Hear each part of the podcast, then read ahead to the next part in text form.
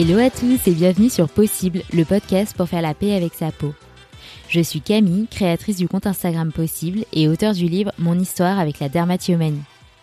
Parfois, il nous manque juste la bonne information pour avancer. Alors, avec ce podcast, on va explorer les meilleurs conseils et bonnes pratiques pour être mieux dans sa vie, dans son corps et dans sa peau. Ma mission, c'est que chaque épisode vous permette d'apprendre et d'être inspiré. Bonne écoute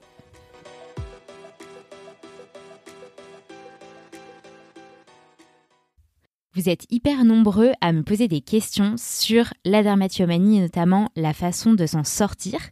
Donc forcément, le choix d'une thérapie revient beaucoup dans les échanges.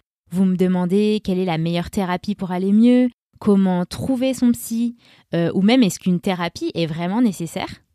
Vous êtes nombreux aussi à avoir peur de consulter pour la dermatillomanie parce que euh, vous pensez que c'est un motif qui est peut-être pas légitime, qui est peut-être pas assez grave entre guillemets pour consulter. Euh, donc j'ai envie de faire un épisode aujourd'hui pour répondre un peu à toutes ces questions et surtout vous partager mon histoire avec les thérapies, avec les psychologues pour peut-être répondre à certaines de vos peurs, de vos angoisses, euh, de vos interrogations et vous partager tout ce par quoi je suis passée, euh, ce que j'en ai retiré, certaines leçons inspirantes, certains exercices qui peuvent vous aider. Donc, on a fait un épisode avec Delphine, qui est psychologue sur les thérapies TCC.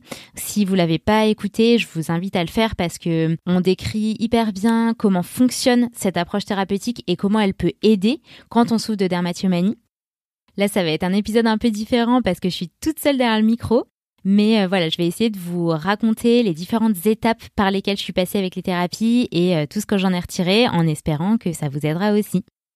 Alors déjà pour commencer, je pense qu'on peut dire que j'avais une vision des thérapies à la base qui était euh, plutôt négative. Je faisais partie de ces gens qui pensaient que les psys c'était pour les fous, que j'en avais pas besoin, etc.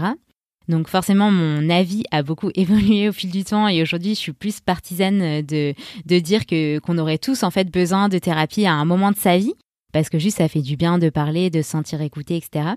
Mais quand j'ai, à l'adolescence, commencé à développer des troubles, donc la dermatillomanie, le triturage compulsif de la peau et les troubles alimentaires avec la boulimie, j'aurais jamais pensé demander de l'aide. Enfin, pour moi, c'était vraiment impossible. C'était même pas une option. Je me disais, je vais y arriver toute seule.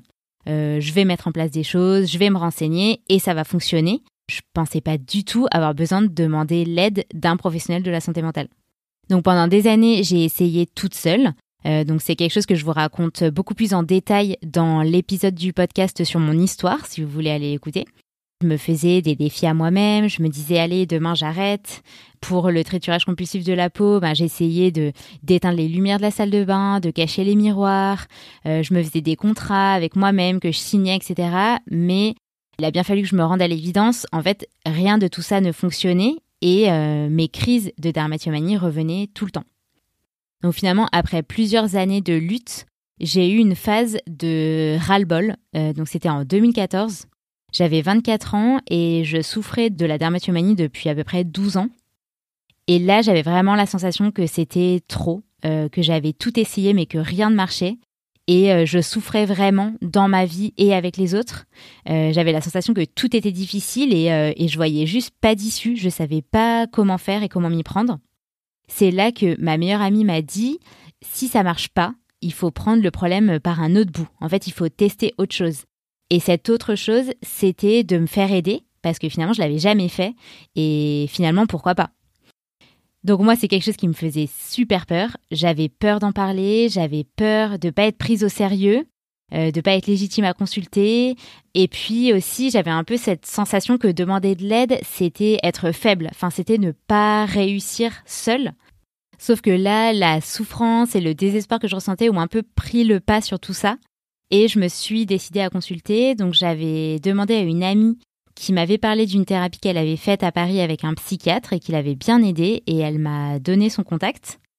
Je l'ai contacté par téléphone et euh, voilà, ça a été un moment euh, très dur, je trouve, d'appeler pour demander de l'aide, pour dire que qu'on n'allait pas bien, demander euh, quand étaient les prochaines dispos. J'ai vraiment trouvé ça pas évident. Mais j'avais quand même de l'enthousiasme à l'idée d'aller à cette thérapie et je me suis dit, ok, une nouvelle page va s'ouvrir et je vais apprendre des choses sur moi.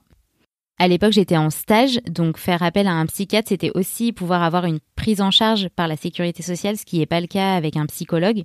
Donc moi, ça m'arrangeait parce que j'avais peu de moyens.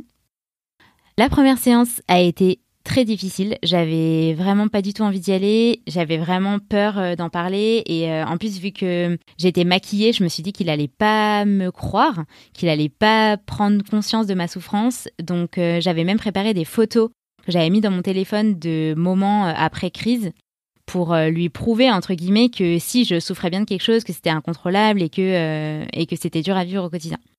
Donc il a très bien compris. Il connaissait pas vraiment ce trouble, mais il a fait rapidement le lien avec d'autres troubles, notamment les troubles alimentaires, les addictions, etc. Et ça m'a fait du bien parce qu'il m'a vraiment rassuré en me disant que non, tout motif était légitime pour consulter à partir du moment où il y avait une douleur. Et, euh, que voilà, il allait m'accompagner et, il me félicitait entre guillemets d'avoir demandé de l'aide. Donc ça m'a ça m'a fait du bien.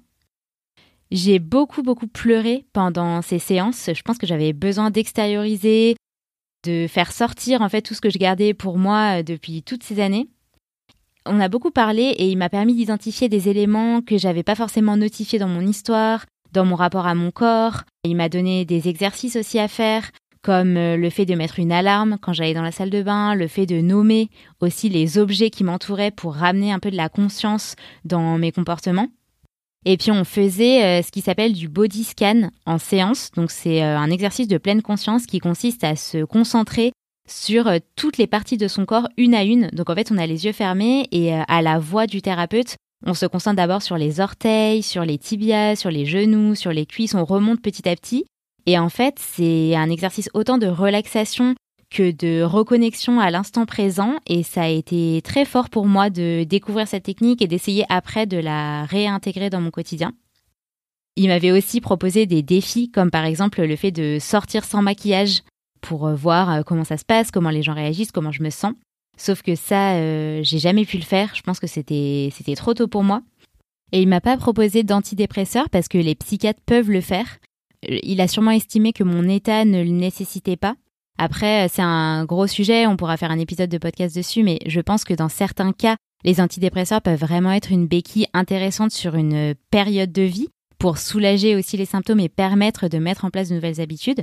Moi, j'en avais pas pris, mais si j'avais vraiment ressenti le besoin euh, d'une aide extérieure, j'aurais pas hésité à le faire. Moi, j'ai plutôt fait appel à des plantes euh, équilibrantes comme la rhodiole qui peuvent vraiment aider à, s'apaiser un peu euh, quand on se sent trop anxieux. Et globalement, cette thérapie m'a fait du bien, parce que c'était la première, parce que je me suis confiée, parce que j'ai pleuré, j'ai appris des choses sur moi. Mais je sentais que euh, ça avançait pas comme je voulais que ça avance, donc j'ai fait que quelques séances et j'ai arrêté. En fait, au fond, je pense que j'étais pas prête à faire cette thérapie. Enfin, j'étais pas prête à changer, en tout cas. J'attendais vraiment que le thérapeute euh, me sauve, entre guillemets, que je ressorte des séances en étant euh, mieux, alors que finalement, le travail, il devait venir de moi. Le thérapeute, c'est entre guillemets un facilitateur de guérison, mais j'attendais trop le changement de lui, de l'extérieur, et j'étais pas encore prête à le faire en moi. Donc euh, je me suis dit, ok, je vais arrêter cette thérapie, je vais continuer un peu mon chemin, et puis on verra euh, ce que l'avenir me réserve. Donc pendant plusieurs mois, j'ai continué toute seule, j'ai essayé d'appliquer les exercices qu'il m'avait donnés, mais je voyais que c'était malgré tout compliqué, que malgré mon envie de m'en sortir, j'avais du mal à me motiver vraiment, et, euh, et les crises euh, restaient, euh, rien, rien de changé en fait. Et arrivé l'année 2015, donc c'était l'année de mes 25 ans, et j'ai vu ça un peu comme un cap. Je me suis dit, ok, c'est un quart de siècle, je vais m'en sortir. Là, c'est pas possible de passer une année de plus avec ce trouble. Ça m'a déjà gâché trop de temps de vie. C'est l'année où je vais aller mieux. Donc j'ai décidé de prendre rendez-vous avec une thérapeute qui était spécialisée dans la dermatomanie, sauf qu'elle avait des mois d'attente alors je me suis dit, en attendant, je vais essayer de commencer un peu une thérapie par moi-même. Donc j'avais lu que les thérapies TCC, donc cognitivo-comportementales dont on a parlé dans l'épisode de podcast précédent, étaient très indiquées pour tout ce qui est TOC et addiction. Donc j'avais acheté euh, le livre euh, La TCC pour les nuls et je m'étais euh, beaucoup renseignée aussi sur Internet pour savoir comment ça fonctionne, quels exercices sont à mettre en place, etc. Et j'avais vraiment commencé à documenter tout ça dans un carnet, à avancer petit à petit, à tester des astuces. Ça a été beaucoup de travail en fait autour de, de mon trouble, de la dermatillomanie. Essayer de comprendre comment il fonctionne, quelles sont les situations à risque, les habitudes, etc. Plus tout un travail sur mon hygiène de vie, donc ma nutrition, le sommeil, donc je sentais que j'apprenais énormément de choses, que j'étais comme lancée dans une course folle où il y avait plein de choses à découvrir, à tester, etc. À tel point que en fait j'ai annulé mon accompagnement euh, avec cette thérapeute spécialiste dans la derma parce que en fait je me suis dit finalement j'en ai pas besoin, je vais y arriver toute seule, j'ai plein de choses à tester, etc. Mais euh, les choses ne se sont pas passées comme ça. Et euh, encore plusieurs mois après, il a bien fallu que je me rende à l'évidence. Je continuais à faire des crises, je continuais à souffrir de la dermatomanie avec des périodes de répit plus ou moins longues, euh, mais malgré tout, voilà, c'était toujours là. Et à un moment, j'ai senti que j'avais besoin d'un cadre. J'avais besoin de régularité, de quelqu'un qui m'aide à prendre du recul, à faire le lien entre tout ce que j'avais découvert et à voilà me lancer dans une dynamique pour vraiment guérir. Donc en 2018, l'année de mes 28 ans, j'ai commencé une nouvelle thérapie, cette fois-ci donc une thérapie TCC avec une psychologue. Comme tous les thérapeutes que j'ai vus, je l'avais trouvé via une connaissance, une recommandation. Je pense que ça c'est vraiment un bon conseil à avoir en tête, alors même si parfois ça, un psychologue peut très bien convenir à quelqu'un et pas du tout à d'autres, parce que c'est vraiment une question de feeling. Je trouve que avoir une recommandation, ça aide parce que on a un peu cette caution que c'est une personne de confiance, et qu'on va pouvoir se sentir euh, accompagné. Donc, comme je vous le racontais dans l'épisode de podcast sur mon histoire, j'avais euh, contacté plusieurs personnes sur des groupes Facebook dédiés à la dermatillomanie pour trouver des binômes. Donc, des personnes avec qui j'allais pouvoir euh, avancer, on allait pouvoir discuter, s'entraider, etc. Donc, coucou Audrey, je m'étais rapprochée d'Audrey et on échangeait beaucoup sur la dermatillomanie et c'était elle, en fait, qui m'a conseillé une psy qu'elle avait contacté pour la dermatillomanie et avec qui ça s'était très bien passé. Donc euh, je l'ai appelée et euh, à peine un mois après, j'ai pu commencer euh, cette thérapie. Donc je savais que c'était une psychologue qui connaissait la dermatillomanie. Comme on l'évoquait dans l'épisode avec Delphine, c'est pas forcément nécessaire, mais c'est vrai que ça reste un plus parce que on va perdre un peu moins de temps à expliquer aussi ce qu'est le trouble et il va y avoir des exercices qui sont peut-être un peu plus adaptés. Il m'a fallu un peu de temps pour être à l'aise avec cette thérapeute. Je trouve que hum, les débuts d'une thérapie, c'est toujours euh, le moment le plus inconfortable parce que euh, en fait, on est là, on doit déballer toute notre histoire à euh, quelqu'un qui nous connaît pas du tout. Et hum, j'aime vraiment pas ces moments. En fait, on sait pas par où commencer, on peut avoir honte de révéler certaines choses. Et moi, au début, j'avais vraiment ce syndrome un peu de la bonne élève où je portais un peu mon masque et j'avais beaucoup de mal à me détendre et à être vraiment moi-même, à dire des choses euh, que j'avais jamais dit à personne, etc. Et je pense qu'après, c'est normal. C'est pas forcément évident et au début, on doit créer un lien de confiance, en fait, avec le thérapeute. C'est hyper important. C'est d'ailleurs ce qu'on appelle l'alliance thérapeutique et c'est une clé de succès de la thérapie. Donc s'il n'y a pas cette alliance-là, souvent la thérapie stagne et finit par ne pas apporter ses fruits parce que on crée pas un lien assez fort. Ce que j'ai aimé dans cette thérapie, c'est qu'on l'a commencé avec des questionnaires. Donc pour évaluer la dermatillomanie euh, chez moi et mon état aussi psychologique. Donc avoir une sorte de point de base sur où j'en étais, ce que j'avais déjà testé et pouvoir euh, au fil du temps et à la fin aussi de la thérapie, ben voir l'évolution, voir ce qui avait changé, etc. Cette thérapeute, elle m'a beaucoup rassurée en me disant que j'avais déjà fait plein de choses par moi-même. Donc ça a un peu aussi euh, bah, cautionné tout ce travail que j'avais mis en place, ces lectures, ces exercices que j'avais essayé de faire. Elle m'a dit que tout ça, c'était super positif et que c'était des super bases sur lesquelles on allait, pouvoir s'appuyer et que c'était normal en fait si euh, j'avais pas forcément pu guérir par moi-même. Parce que parfois il nous manque ce, ce recul extérieur et aussi ben l'expertise d'un thérapeute. Donc là, elle m'a dit que finalement le but c'était pas d'arrêter forcément tous les grattages tout de suite, que même d'ailleurs la thérapie parfois ça allait remuer des choses et ça allait conduire à augmenter les crises en début de prise en charge mais c'était normal euh, et, il fallait juste que je l'identifie comme étant potentiellement une situation à risque. C'est vrai que après les séances de psy, souvent, bah, plein de choses étaient ressorties et il fallait que je fasse attention à moi, que je me canalise, que je gère mes émotions parce que ça pouvait euh, sortir en crise. Donc euh, peut-être que ça vous parlera aussi. Elle m'a aussi dit que tout ce travail de guérison, il fonctionnait vraiment en marche d'escalier. Donc parfois on allait avancer, parfois on allait reculer, on allait réavancer, etc. Et tout ça, c'est complètement normal. Donc déjà ça, ça fait du bien à entendre parce que parfois en début de thérapie, on peut aussi se dire euh, ouais mais en fait là je me suis lancée dans un processus pour aller mieux et finalement j'ai l'impression que c'est pas le cas, que je continue à faire des crises, c'est un échec, etc. Non, il faut pas le voir comme ça, il faut vraiment se dire que on avance, on recule, mais en fait chaque fois on va un petit peu plus loin. Et c'est sur ça qu'il faut se concentrer. Mais alors concrètement, qu'est-ce qu'on faisait en séance? Donc il y avait toujours une partie ouverte euh, au début, euh, en mode bah comment vous allez aujourd'hui? Et là c'est souvent le sujet un peu le plus chaud du moment qui sortait en premier et qui amenait après à parler d'autres choses, et c'était vraiment agréable en fait d'être dans ce, cet état où quelqu'un nous écoute à 100% et complètement dédié à ce qu'on a envie de dire, sans jugement, sans qu'on nous coupe la parole, etc. Moi, là, j'ai vraiment ressenti à ce moment-là les bienfaits de la thérapie et du fait de parler. C'est, en fait, c'est ça le bienfait d'une thérapie, c'est qu'on a des prises de conscience en parlant, on comprend en parlant. Il y a une phrase qui dit parler de ses peines, c'est déjà se consoler et c'est complètement vrai. Surtout que avec un trouble comme la dharma qui est très tabou, souvent on enfouit énormément de choses à l'intérieur. En fait, ça reste bloqué et on n'en parle jamais. Au-delà de parler, elle m'a aussi donné euh, plein d'exercices à faire. Donc, euh, par exemple, de lister ce sur quoi j'avais du contrôle et ce sur quoi j'en avais pas. Donc ça, c'est quelque chose qui invite aussi à plus de lâcher prise dans la vie. Euh, je devais décrire des habitudes qui entretenaient mes crises. Je devais lister ce qui me rendait heureuse et que je pouvais inclure un peu plus dans ma vie et on a fait un gros travail sur les émotions. Donc c'était vraiment quelque chose que je connaissais pas bien. Et là, en fait, j'avais un tableau à remplir avec mes déclencheurs de crise, les pensées, les émotions, les comportements. Donc ça s'appelle les colonnes de Beck. Ensuite, on pouvait s'appuyer sur ce tableau pour en parler en séance, aller décortiquer certains événements, identifier des situations à risque, etc. Donc, euh, c'était un outil assez puissant. Il y a aussi pas mal de gros sujets qui sont souvent revenus pendant les séances, notamment le regard des autres, le rapport au miroir aussi.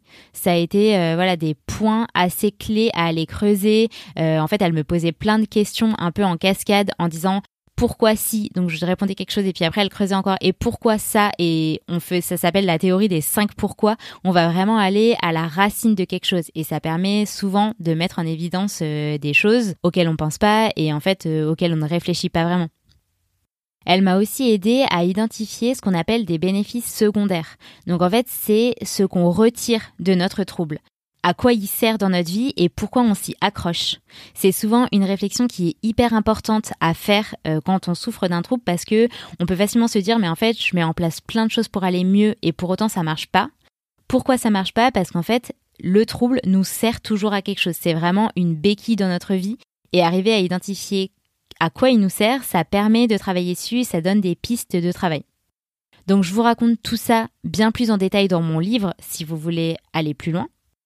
Mais là, déjà, je voulais au moins aborder les points essentiels et vous rassurer aussi en vous disant que en entendant tout ça, vous allez vous dire mais euh, en fait, t'as tout fait hyper assidûment parce que tu voulais t'en sortir, parce que tu savais que tu payais tes séances, donc tu t'es engagé, etc. Et en fait, ben pas vraiment. Et c'est quelque chose que je trouve euh, bah, difficile à dire parce qu'en fait, ça paraît complètement irrationnel. Je voulais vraiment aller mieux, mais au final, je faisais pas vraiment les exercices que me donnait la thérapeute. Donc souvent, je les faisais un peu à l'arrache euh, dans la salle d'attente. Euh, je réfléchissais euh, cinq minutes avant. pendant la semaine, je, je, voyais le papier, par exemple, avec les colonnes de bec à remplir, et je me disais bon, il faudrait que je le fasse. Oh, j'ai la flemme. Oh, je le ferai demain. Enfin, voilà, j'avais comme des sortes de résistance un peu à travailler sur tout ça. Et au fond, j'avais un peu la sensation que juste aller voir le psy, ça me suffisait pour dire que j'étais en mouvement et que euh, j'allais m'en sortir. Donc d'ailleurs, j'allais l'avoir à un rythme de euh, une fois par semaine ou une fois toutes les deux semaines. Et d'ailleurs, mes émotions par rapport à cette thérapie étaient aussi hyper variables. Certaines semaines, j'avais vraiment hâte que la séance arrive parce qu'il y avait plein de choses que j'avais envie de décortiquer, d'évoquer avec euh, la thérapeute. Et en fait, d'autres fois, je me disais, mais j'ai pas du tout envie d'y aller, c'est horrible, ça me sert à rien, je dépense mon argent pour rien.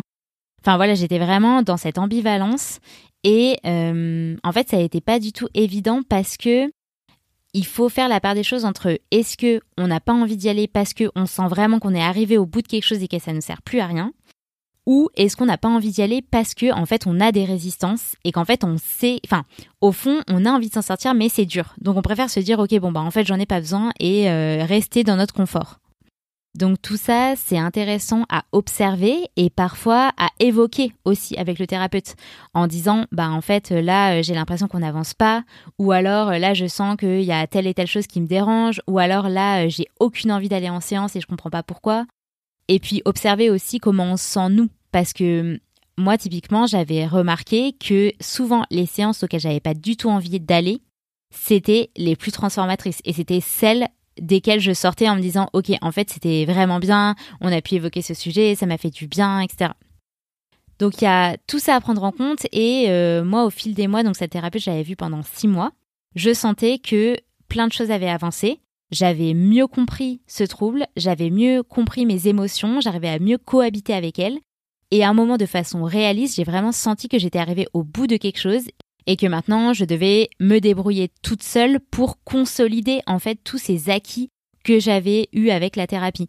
Donc vraiment faire consciencieusement les exercices qu'elle m'avait donnés, m'observer, écrire dans mon journal, continuer mon travail aussi à côté d'hygiène de vie, euh, sur la nutrition, sur le sommeil, etc.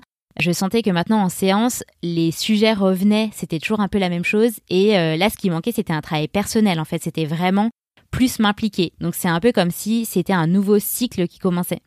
Donc j'ai prévenu euh, la thérapeute que je voulais arrêter la thérapie, elle a tout à fait compris et je pense que c'est important de se rappeler qu'une thérapie c'est jamais ni un échec ni une réussite. En fait, c'est un processus. Si vous avez vraiment l'impression que l'accompagnement ne vous aide pas, il y a quelques raisons qui peuvent l'expliquer. Donc, soit le type de thérapie n'est pas adapté, soit il y a un manque d'alliance thérapeutique, donc d'entente avec le thérapeute, soit il y a un manque d'implication de votre part, soit euh, les séances sont trop espacées dans le temps, ou c'est un travail qui euh, n'arrive pas au bon moment dans votre vie. Enfin, vous n'êtes pas forcément prêt à le faire. Donc là, c'était un nouveau cycle qui commençait pour moi, dans lequel j'avais décidé d'avancer seule.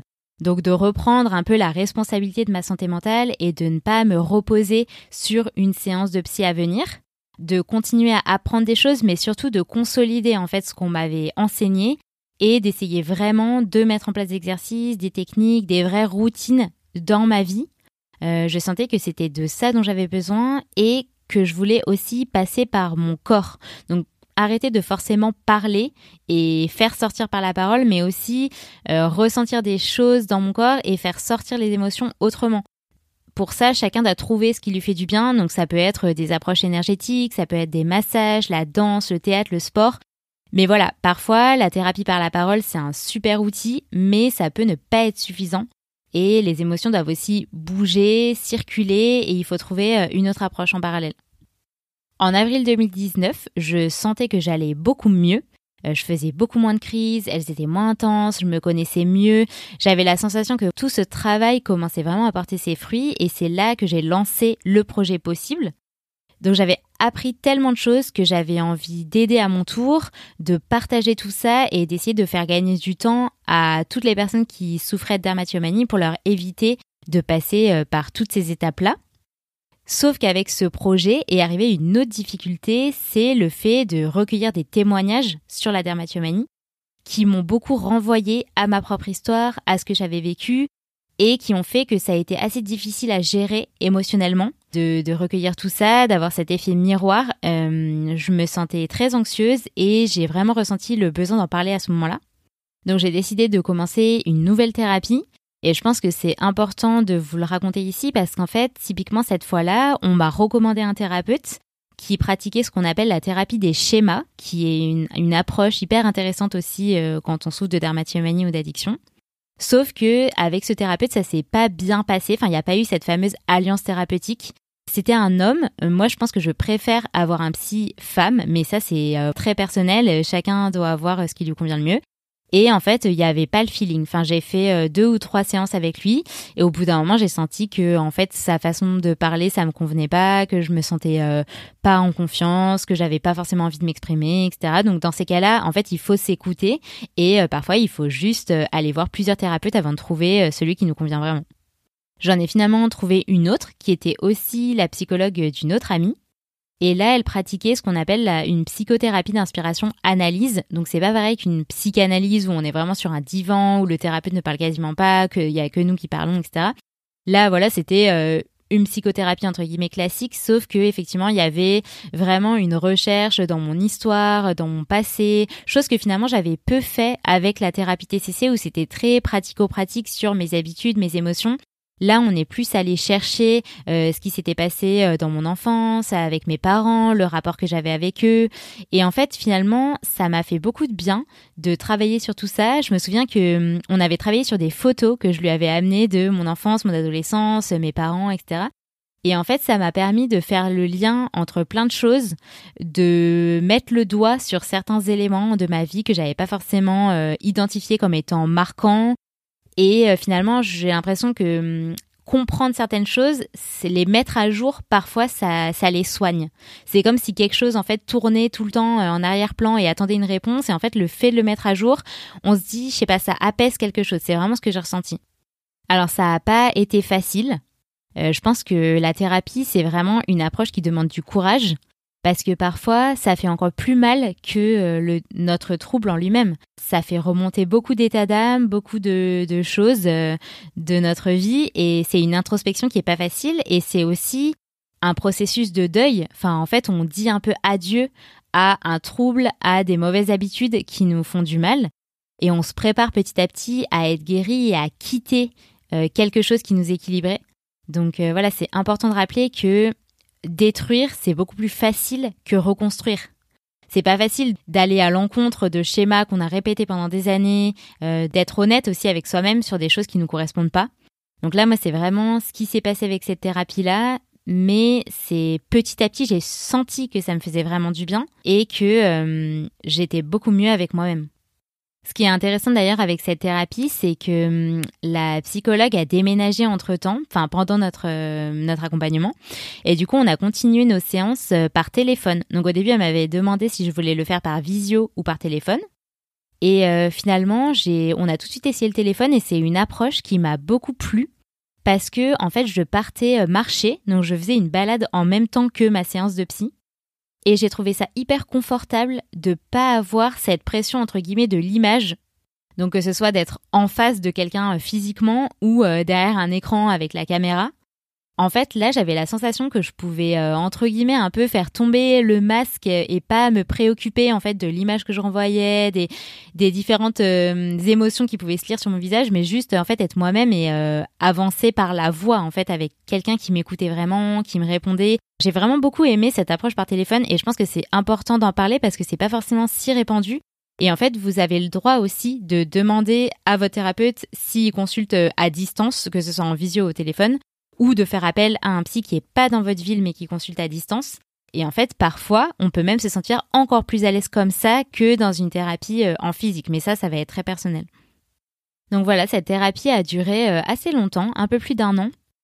Et à un moment, j'ai aussi eu cette sensation que ça allait mieux, que j'avais moins besoin en fait de me confier, d'avoir son retour, son analyse, que j'avais une sorte de, de, boîte à outils personnelle pour mieux gérer ce qui se passait dans ma vie.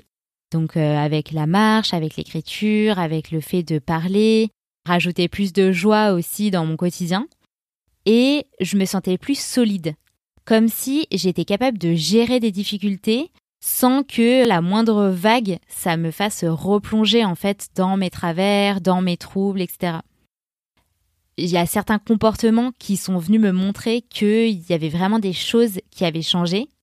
Comme par exemple, bah, je me prenais un peu par la main, enfin je me prévenais un peu moi-même en me disant Ah Camille, attention, on est dimanche soir, euh, là t'as passé un week-end hyper intense, t'as, as vu plein de monde, t'as pas eu beaucoup de temps pour toi et en plus demain t'as une journée stressante. Euh, ce soir, il faut que tu prennes soin de toi, il faut que tu te reposes, euh, il faut que tu fasses une activité qui te fait plaisir, qui te détende, etc. Donc j'étais beaucoup plus consciente en fait de ce qui pouvait euh, générer des crises de dermatillomanie ou d'anxiété et plus capable de mobiliser aussi des choses qui allaient calmer tout ça et éviter que ça monte trop et que ça dégénère. Donc finalement, tout ça c'est très personnel, mais à un moment, on va aussi ressentir que, encore une fois, c'est un cycle qui s'arrête et c'est un nouveau cycle qui commence. Donc euh, voilà, moi j'avais plus besoin de cette thérapie, donc je l'ai aussi arrêtée. Après, la vie a continué, le projet possible s'est beaucoup développé, mon livre est sorti, et j'ai déménagé à Annecy en janvier 2023. Donc un déménagement, c'est une nouvelle vie, c'est des nouveaux défis. C'est jamais évident en fait parce qu'on a un peu tout à reconstruire dans un nouvel endroit, il y a toujours un temps d'adaptation. Et à ce moment-là, j'ai ressenti le besoin de me faire aider à nouveau. Et en fait, je voulais vous le partager ici parce que je pense que c'est hyper important de ne pas voir la thérapie comme quelque chose euh, à la fin euh, duquel on est arrivé et c'est bon, en fait, on s'est fait aider et ça y est, euh, pour tout le restant de notre vie, on est au top et on n'a plus besoin d'aide. En fait, il y a des phases de vie dans lesquelles on va avoir besoin d'un petit coup de pouce parce que il va y avoir des problèmes dans le couple, dans la famille, dans le travail ou des nouvelles choses qui arrivent dans la vie. Et parfois, voilà, c'est pas une honte, on a besoin d'aide extérieure. Donc là, à Annecy, j'ai voulu tester autre chose. Donc j'ai contacté une psy qui était spécialisée dans les thérapies ACT. Donc c'est les thérapies d'acceptation et d'engagement. Il faudra aussi qu'on fasse un épisode de podcast sur ce sujet-là parce que c'est une approche qui est très intéressante pour la dermatomanie dans le cadre des addictions, etc. C'est une approche qui, comme son nom l'indique, va vraiment travailler sur l'acceptation. On va pas forcément essayer de changer un comportement, mais on va plus se dire, OK, je ressens ça, c'est normal, c'est pas grave, on va essayer de comprendre pourquoi et on va avancer en étant beaucoup plus serein entre guillemets avec nous-mêmes sans vouloir tout le temps remplacer un comportement par un autre. Et finalement en fait de se rééquilibrer comme ça, ça va apaiser des comportements comme les triturages parce qu'en fait les triturages, les pulsions alimentaires, les crises d'angoisse, c'est souvent quelque chose qui vient en réaction, en réaction à quelque chose qu'on bloque, qu'on laisse pas circuler. Donc en fait, l'acceptation, elle est hyper intéressante et importante. Donc j'ai ressenti beaucoup d'apaisement en fait à faire ces quelques séances avec cette thérapeute, de pouvoir faire sortir des choses qui étaient bloquées, de pouvoir discuter. Et j'ai arrêté au bout de quelques séances en me sentant vraiment plus sereine et en réintégrant aussi des bonnes pratiques que j'avais pu mettre de côté en fait avec euh, bah, la vie, le rythme, etc. Je trouve que aussi les thérapies ça peut nous aider à ça. Donc je me suis beaucoup plus remis à la marche, à l'écriture. Je pense que j'avais besoin de cette petite piqûre de rappel et de ce le recul en fait que nous apporte quelqu'un d'extérieur comme ça euh, sur notre vie, sur nos émotions, etc. Donc voilà, je vous ai un peu résumé euh, toutes ces différentes étapes par lesquelles je suis passée euh, pour la thérapie. J'ai aussi fait des rendez-vous plus de médecine alternative, donc avec des approches plus énergétiques. Ce sera peut-être l'occasion euh, d'un autre épisode. Mais je voulais déjà vous parler de, de ça au niveau des thérapies et j'espère que ça aura pu répondre à certaines de vos questions. Si vous en avez d'autres, n'hésitez surtout pas à me les poser sur Instagram ou dans la boîte à questions qui est sous l'épisode sur Spotify. Je voulais en profiter pour vous rappeler que hum, demander de l'aide, c'est jamais une preuve de faiblesse. Au contraire, c'est une preuve de force. Je pense vraiment que hum, accepter qu'on ait un problème et montrer de la volonté pour s'en sortir, c'est une vraie preuve de courage. Donc euh, surtout ne pensez jamais que vous êtes faible parce que vous demandez de l'aide. Et puis je voulais aussi vous rappeler que hum, la meilleure thérapie, c'est la meilleure pour vous. Mon histoire n'est pas forcément un modèle à répliquer, tous les parcours sont différents et c'est pas parce que j'ai vu plusieurs thérapeutes que vous allez devoir faire exactement la même chose pour aller mieux. Mon travail justement, c'est de vous faire gagner du temps, donc avec ce podcast, avec mon compte Instagram possible, avec mon livre, c'est que vous puissiez euh, avoir certaines prises de conscience issues euh, de mon retour d'expérience que vous puissiez appliquer dans votre vie et il faut trouver ce qui vous convient à vous. Donc n'hésitez pas à vous faire confiance. En fait, vous entendez quelqu'un qui vous parle d'une approche ou un proche qui vous recommande un thérapeute ou même un thérapeute que vous voyez sur euh, Instagram ou euh, sur euh, avec son site internet et en lequel vous sentez que vous pouvez avoir confiance, ben n'hésitez pas à y aller, à tester, à faire un rendez-vous et à vous dire qu'en fait si ça se passe pas bien, ben c'est pas grave, vous arrêterez.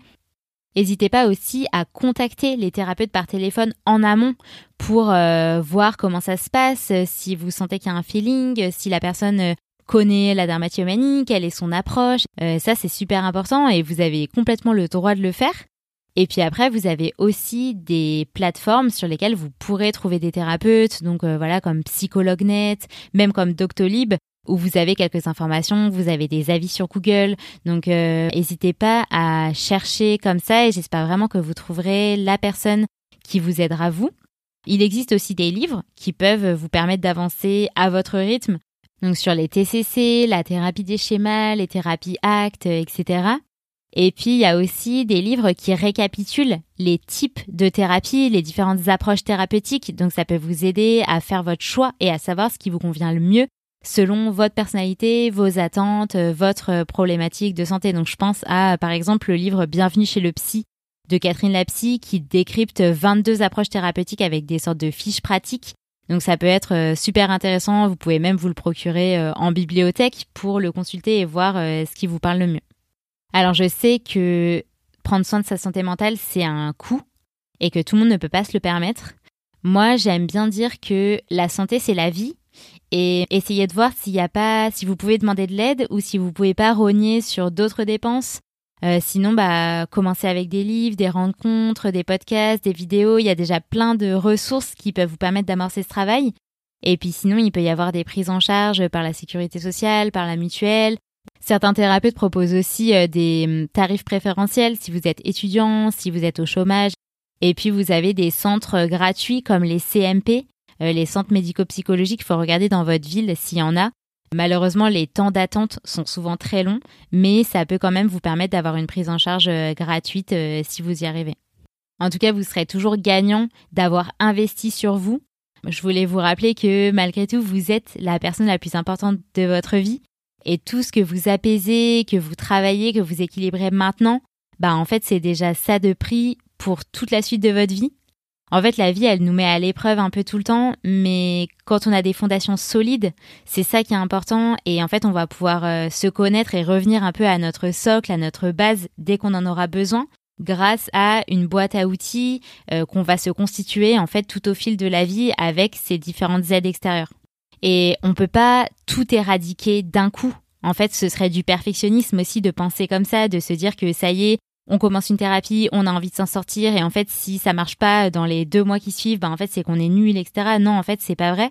C'est hyper important d'accepter, d'avancer pas à pas, et de comprendre qu'en fait, tout ce que vous faites pour aller mieux, c'est un cadeau que vous vous offrez, et en fait, vous regretterez jamais de l'avoir fait.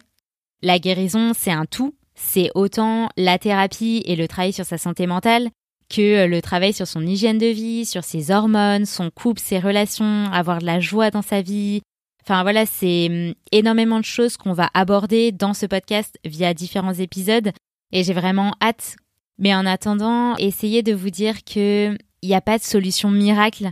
Qu'en fait, le plus important, c'est que vous soyez en mouvement, que vous essayez des choses pour aller mieux toutes nos émotions, tout ce qu'on ressent, la peur, la tristesse, la frustration, elles sont normales, elles font partie de la palette des émotions qu'on est tous amenés à ressentir et qui sont un peu des messages aussi pour avancer dans la vie.